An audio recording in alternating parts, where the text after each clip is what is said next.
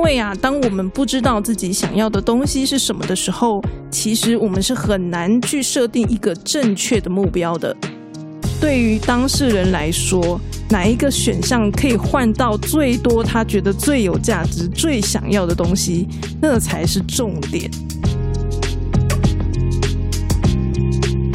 大家好，欢迎收听《用逻辑改变世界》Podcast 频道，我是主持人 Simon，你的逻辑分析教练。用逻辑改变世界，致力于分享逻辑与科学思维。希望可以帮助大家解决人生中的大小问题，打造自己的美好生活。如果你是一个想要透过思考来解决自己生活难题的人，别忘了订阅这个频道哦。也许可以获得一些对你有用的资讯。老实说呢，一直以来啊，我都有点烦恼，第四季到底要怎么样开始？在这一次我们大改版啊。我是希望可以以一个重新出发的心态来经营这个频道。可是呢，关于逻辑与批判性思考的内容，过去我们这个频道已经分享了非常多了，总不能把之前讲过的东西再拿来重复讲吧？虽然有一些听众可能之前没有听过，不过呢，我觉得重复讲可能还是不太适合。所以呢，后来我想一想，就觉得。也许呢，未来我们可以把一些过去这个频道讲过的重要观念整理到方格子上面，然后呢，用免费文章的形式来给大家。因为呢，毕竟这些内容在之前的 podcast 就已经分享过了，如果要收费，感觉也是蛮奇怪的。所以呢，这个部分呢就不会想要跟大家收费哦。如果大家有兴趣的话，可以到 show note 上面。上面有我们这个频道的方格子订阅连接，那么先订起来啊，就不怕漏掉啦。因为呢，如果你有订阅这个频道的内容的话，我们有新的内容出现，方格子呢就会寄信到你的信箱，这样子也不用管，就是到底是定期还是不定期啦。那么呢，今天这一集想要跟大家聊的是要延续上一集的主题，就是如何追求美好生活的这个部分。我在上一集的时候呢，有把这件事情拆成三个面向来跟大家做一个分享嘛。那我们就可以把这三个面向呢简化成为：第一个是我们要知足；第二个呢，则是追求目标；第三个呢，则是解决问题。那么呢，我有提到二跟三是非常类似的，只是他们的目标的方向是有点不太一样的。可见，追求美好生活跟设定目标，还有去达成目标这件事情啊，是非常的有关系的。这也是为什么我们虽然这个频道是推广逻辑与批判性思考，但是呢，过去曾经有跟大家聊一些目标的内容，或者是专案管理的内容，就是因为啊，这些观念是可以帮助我们达成美好生活的。如果今天大家并没有想要，就是。更美好的生活。那么我说句老实话，我们又何必要这么辛苦来学习逻辑与批判性思考呢？所以，对我们来说，就是能够让大家理解这之间的关系，还有如何运用逻辑与批判性思考来帮助我们达到这件事情，对我们这个频道来说，算是很重要的一件事。那么，我们就先回头来讲讲追求目标的部分吧。很多老师啊，都会跟这个学生说：“哎，你们必须要去设定目标，然后呢，想办法去追求它。”可是啊，光是设定目标这件事情，我觉得就是一种说起来很简单，但做起来很难的事情。为什么呢？因为啊，当我们不知道自己想要的东西是什么的时候，其实我们是很难去设定一个正确的目标的。那为什么会造成这样的一个情形呢？大家可以思考一下，我们拿身边所使用的各种物品，好，各种人造物，都是因为我们想要呃某一个目的，好，比如说我们做了一个椅子，因为我们想要坐，所以呢，人类才制造了一张椅子嘛。所以呢，它是先有目的的存在，好，先有一个目的，然后呢，才把这个东西制造出来。也就是说，对于人造物来说啊，他们是先有存在的意义，然后才出现的，才真正的存在。可是呢，人类或者是动物，就好像不是这么一回事。我们是先被生出来，就是我们是先存在，然后呢才会有意义。那这个意义呢，就是看你怎么样去定义它。如果是父母给小孩子的意义，那也许是真的一开始就存在了吧。好，可是它也有可能会变。然后呢，个人则是我们对自己来说，我们存在的意义是什么？这个也是我们一开始没有的东西，就是我们小时候是没有这个东西的嘛。好，所以我们必须要花时间来自己去思考。而且呢，就是我刚刚也提到，就这种东西是会变的，不管是别人对我们的期待，或者是我们对自己的期待。都是有可能变化的，导致说人类在思考自己生存的意义这件事情，就是没有那么简单，还需要花蛮多的时间来探讨的。那么在思考这个主题的时候啊，也许我们可以去参考一下，就是嗯，比如说公司它在设计一个产品的时候，它会需要说，诶，想想这个产品到底可以为大家带来什么样的价值。这东西呢，叫做所谓的价值主张，就是他们必须要去思考这件事情。那么，我们人类在思考自己人生意义的时候，是不是也可以去思考这件事情？就是我们对于自己人生的一个价值主张到底是什么？那这个价值，我们先不论说是对别人来说怎么样，而是至少对我们自己来说是要有价值的，对吧？所以呢？在思考这件事情上面，其实我们是可以先从我们想要成为什么样的一个人开始，就是我们想要的一个价值可能是很多的。好像我可能会说，诶，我希望能够成为一个诚实的人。好，就把那个美德表摊开来，我们想要拥有哪些美德？好，当然可能不见得每一种美德都有办法达成。对，但是呢，对你来说，你最喜欢的美德是什么？好，那我们可能就会去一个一个去把它变成我们的目标，然后去实践它。那么像这样的一个过程呢，其实没有所谓的对错的问题，更多的呢会是一个你喜欢什么，然后你相信什么，你希望把自己变成什么样的形状，这样子的一个过程。所以呢，这个东西呢，其实是批判性思考可以帮助我们的事情。好，因为呢，你就是不断的要去探讨说，诶，你到底喜欢的是什么？那么当然啦，这也是可以让我们生活变得更美好的原因之一啦。因为我们生活要美好，理所当然的，我们得先喜欢自己嘛。如果连自己都不喜欢自己，那么生活怎么可能会美好呢？对吧？那么我再举一个例子。像我自己啊，我都喜欢找那种准时上下班的工作。那么通常这种公司呢，薪水也不会太高，好，因为呢就是没有一些加班费嘛。然后呢，这也代表说他的业务可能没有就是夯到说需要你加班，那就是业务没有那么好的意思。好，所以呢，通常这样的一个公司薪水也不至于太高。那么像我以前呢，有一些同事，他们就会说，哎，其实他们的薪水啊，是只有过去的可能一半左右而已。好，因为现在的工作是不需要就是加班的嘛，好，可以正常上下班。可是呢，他们在讲这些事情的时候，他们并不是抱怨这件事情，而是就是，告诉你说这就是他的选择，因为呢，他想要可能更多可以跟家人相处的时间。好所以呢，他就选择了一个可以正常上下班的工作，那当然薪水因此也就变少了。那他愿意接受这样的一个结果。可是呢，在与此同时，这些公司里面也有很多的人是因为希望可以更高的薪水，然后呢，所以就离开了这间公司嘛。好，觉得老板给的薪水实在是太少了，好，加薪的幅度实在是太低了，跳槽比较快哈。尤其是在理工科，这种情况更是常见的。那么，为什么像这样子的环境明明都一样，可是对于不同的人来说，他们的呃反应却是有一点两极化的呢？一个觉得很好，然后一个觉得很差。说句老实话，当我们很清楚自己想要的是什么，然后呢，我为了这个我想要的东西做出选择的时候。那么其实呢，我就不会对于这个选择有太多的抱怨了。所以呢，像对于那些希望可以陪伴家人的人来说，他们的薪水虽然因为这样就是减少了很多，可是他们也不会因此而抱怨，因为他们很清楚他们的选择到底是什么。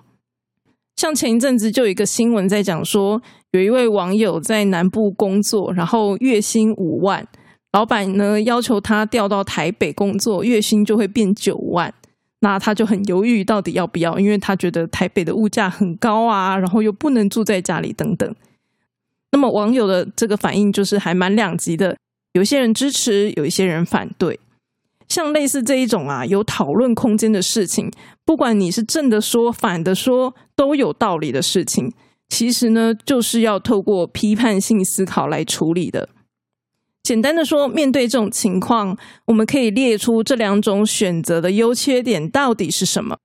然后呢，重点是我们必须要问自己来说，什么东西才是最重要的？因为呢，不论哪一个选择，其实都没有所谓的对错。重点是在于我们愿意牺牲什么来换到什么东西，这才是最重要的。所以呢，对于当事人来说，哪一个选项可以换到最多他觉得最有价值、最想要的东西，那才是重点。那么，如果呢，他在乎的东西就是钱，钱就更单纯了，最简单就是钱了，因为钱是可以数据化算出来的东西嘛。好，所以钱那更好处理啦，你就是把它算出来，就知道哪一个是比较有价值的。那如果有一些东西是呃用金钱也买不到的，那就比较麻烦一点。就是要看你怎么想。有些人可能会说：“哎，九万块不够，我不愿意因此离开家乡。可是呢，十五万我就愿意离开家乡。就是我的那个亲情是可以被多少钱买下来的。这个虽然听起来有点现实，可是呢，这个也是一种可以评估的方式，就看你们想要怎么评估。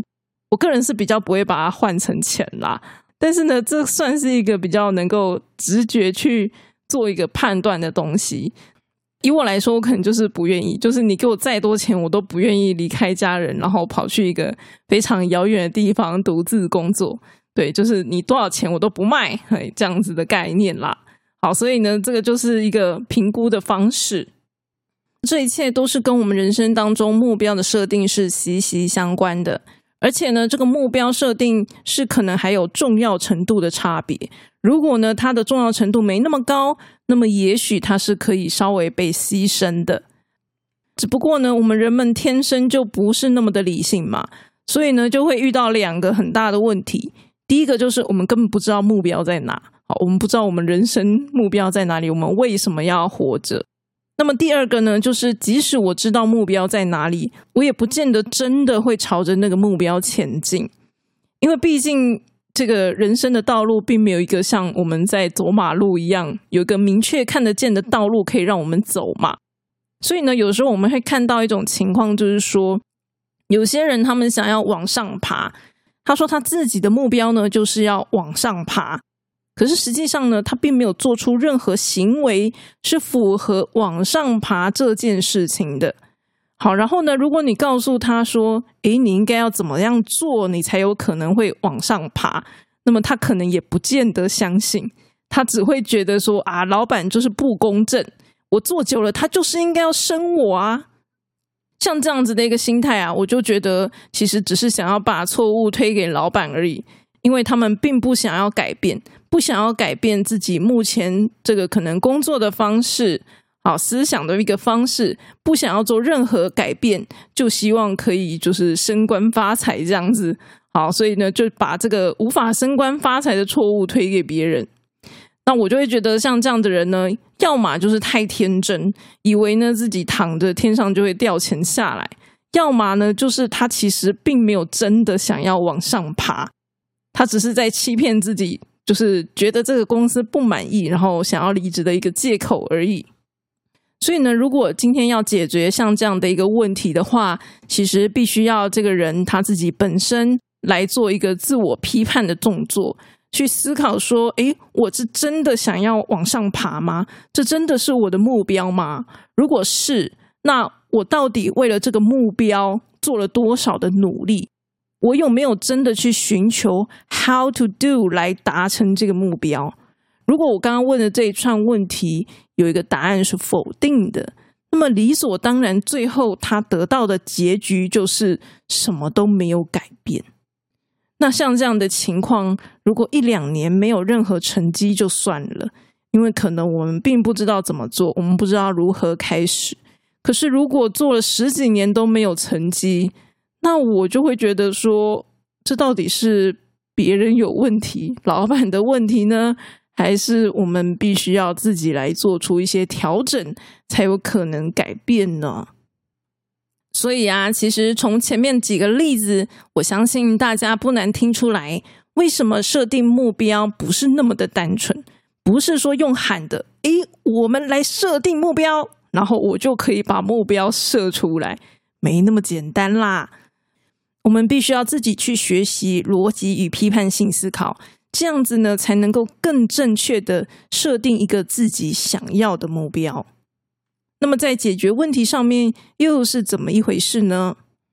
如果我们今天面对的问题啊是属于一般工作上的问题，通常呢都是透过逻辑跟一些工作技能就可以解决这些问题了。可是很多时候啊，人们会把这些问题啊复杂化。这个时候呢，批判性思考的好处就是它可以帮助我们化繁为简。简单说就是很多事情真的没那么复杂。是人们把它搞复杂了。像前一阵子啊，就有一个朋友，他跟我抱怨他的老板。大家知道有很多的系统会有所谓的管理员账号密码吗？那么那些系统啊，如果不是那种大公司开发的，就是做的很好，说哦，我还可以 assign 不同的人来做管理员。如果不是这样子。那么他可能就是一组固定的账号密码，然后管理员就是那一组账号密码，这样子就是没有办法建很多不同的账号来做管理，那就会产出一种叫做共用账号的情况。就是因为在公司里面，你一定会有代理人嘛，好，不可能说诶这个管理员就只有某一个人，所以呢，可能就会有好几个人，他们都知道这个管理员的账号密码，然后呢，共用这个账号。这个在公司里面啊，其实是非常常见的。可是呢，因为最近几年骇客攻击越来越凶嘛，好，所以呢，治安就是越来越被看重，大家开始有一些治安意识出来了。所以呢，我这个朋友啊，他就是跟我抱怨说，他的老板啊，要他们去开发一套密码管理的程式，来管理这些共用账号。简单说呢，他就是要做一个密码管理的软体。然后呢，不同的员工他登录自己的这个员工账密进去，只要他是有管理员权限的人呢，他就可以就是在那个软体上面直接呃登录那个系统，然后他不用知道这个系统的呃账号密码到底是什么。哦，听起来是很完美，没有错，对，就是可以解决共用账号的问题。但是这种东西开发成本是很高的。然后朋友就会觉得说，为什么要自己来开发这种东西？因为其实这种东西呢，可能就是市面上是有的。那当然，市面上有的软体，可能他们必须要设备一下，能不能开多个账号嘛？哈，就算你没有办法跟公司内部的这个员工账号密码去做一个连线，是不是这个软体本身可以开多个账号密码，然后给他不同的权限，登录不同的软体等等？好，就是这些东西是不是让别人来做会比较合适，而不是他们自己做？那么，而且呢，朋友的重点是他觉得说这些主机啊都是在机房里面的，然后这机房呢是有门禁卡的，也就是说呢，你必须要刷门禁进来，然后你才有办法去输入账号密码。他觉得说都已经有门禁了，为什么我们还要花那么大的功夫？就是那么多的成本来开发一些可能别人已经有开发好的东西，那我还得自己做这样子。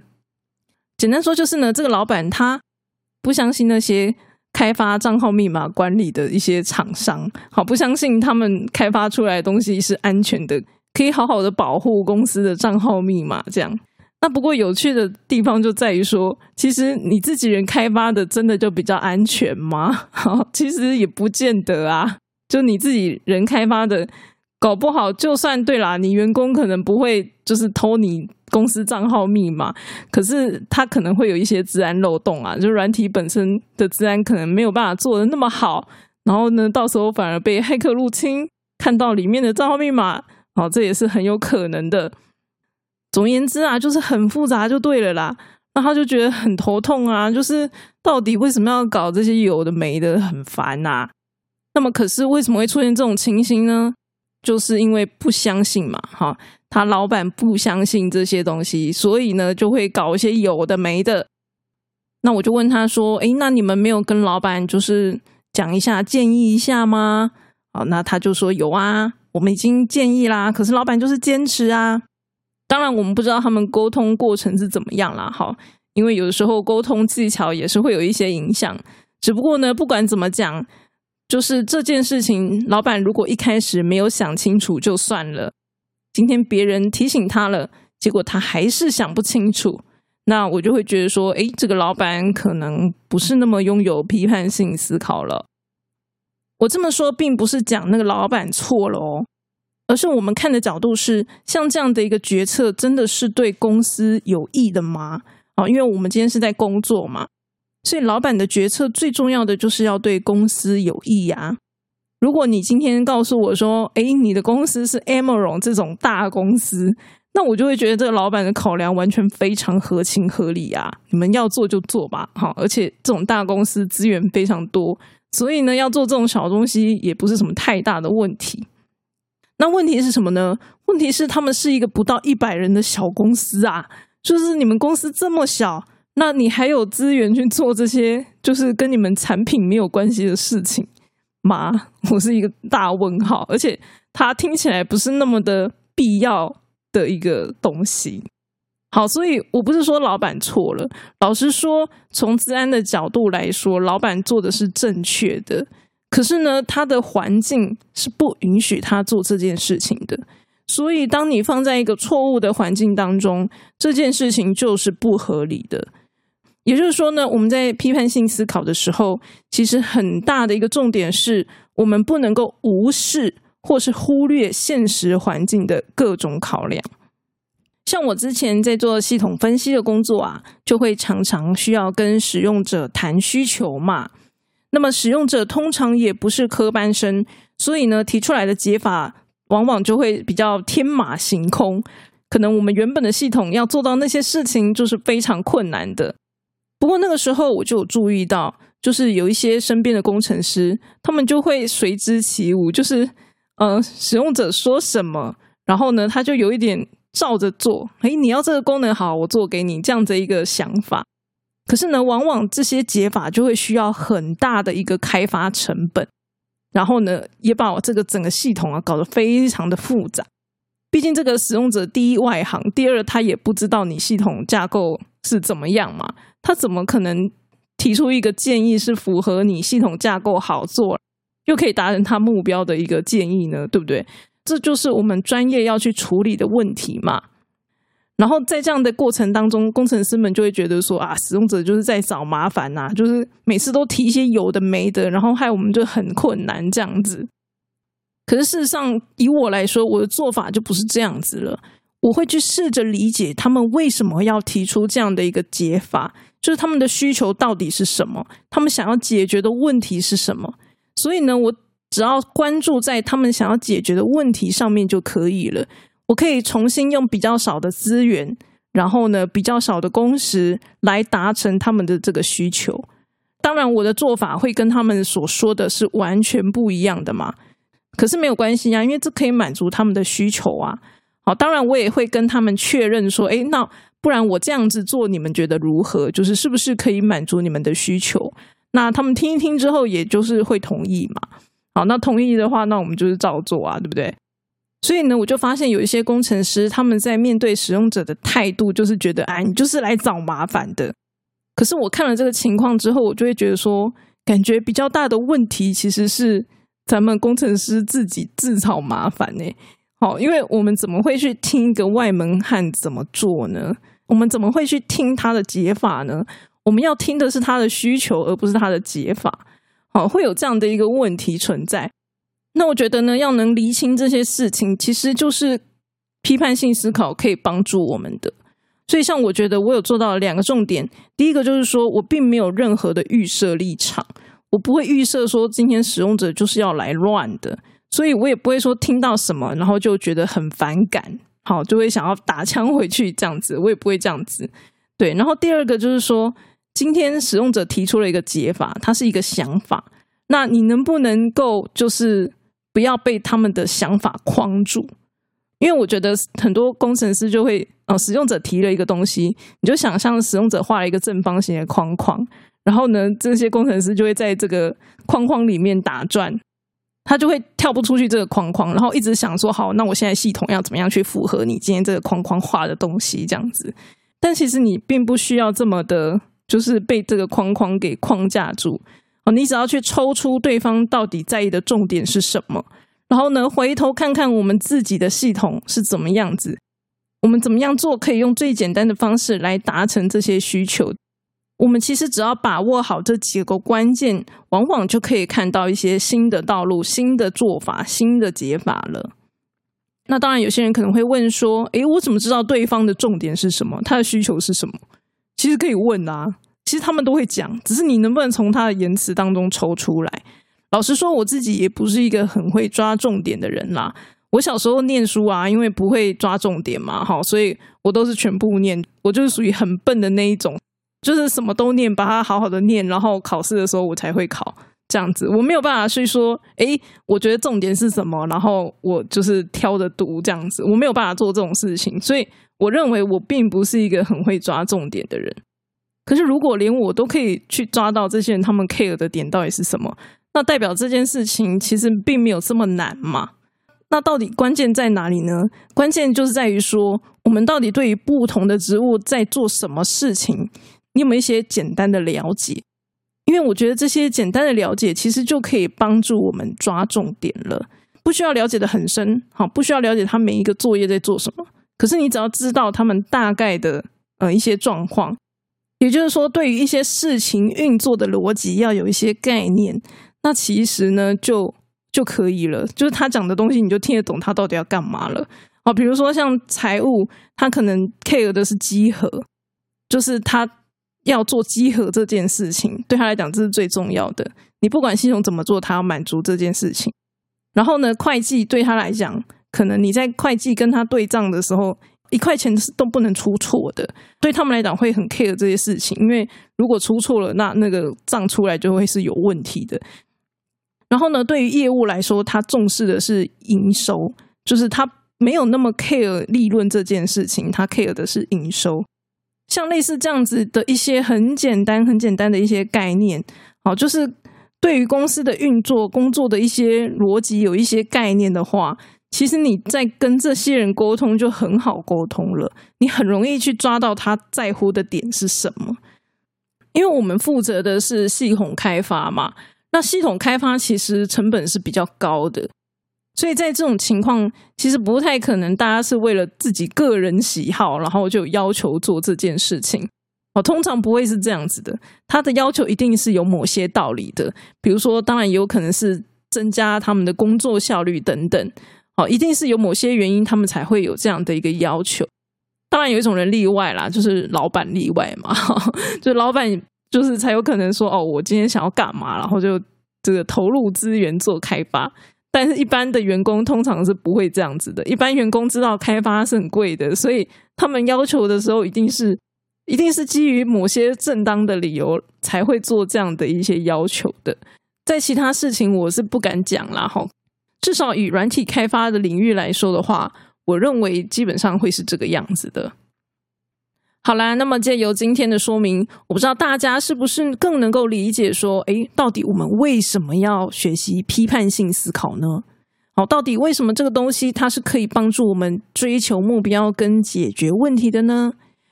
当然，要训练这些东西，这一切都不是这么容易的。可是呢，只要我们知道自己是该往哪里去的。至少我们就是可以不断的朝那个方向去迈进，对吧？那么今天的分享就先到这里啦。喜欢这一集的内容的话，请把它推荐给你的朋友吧。如果觉得频道的内容对你有收获，欢迎到方格子付费订阅更精彩的内容哦。我们下次再见，拜拜。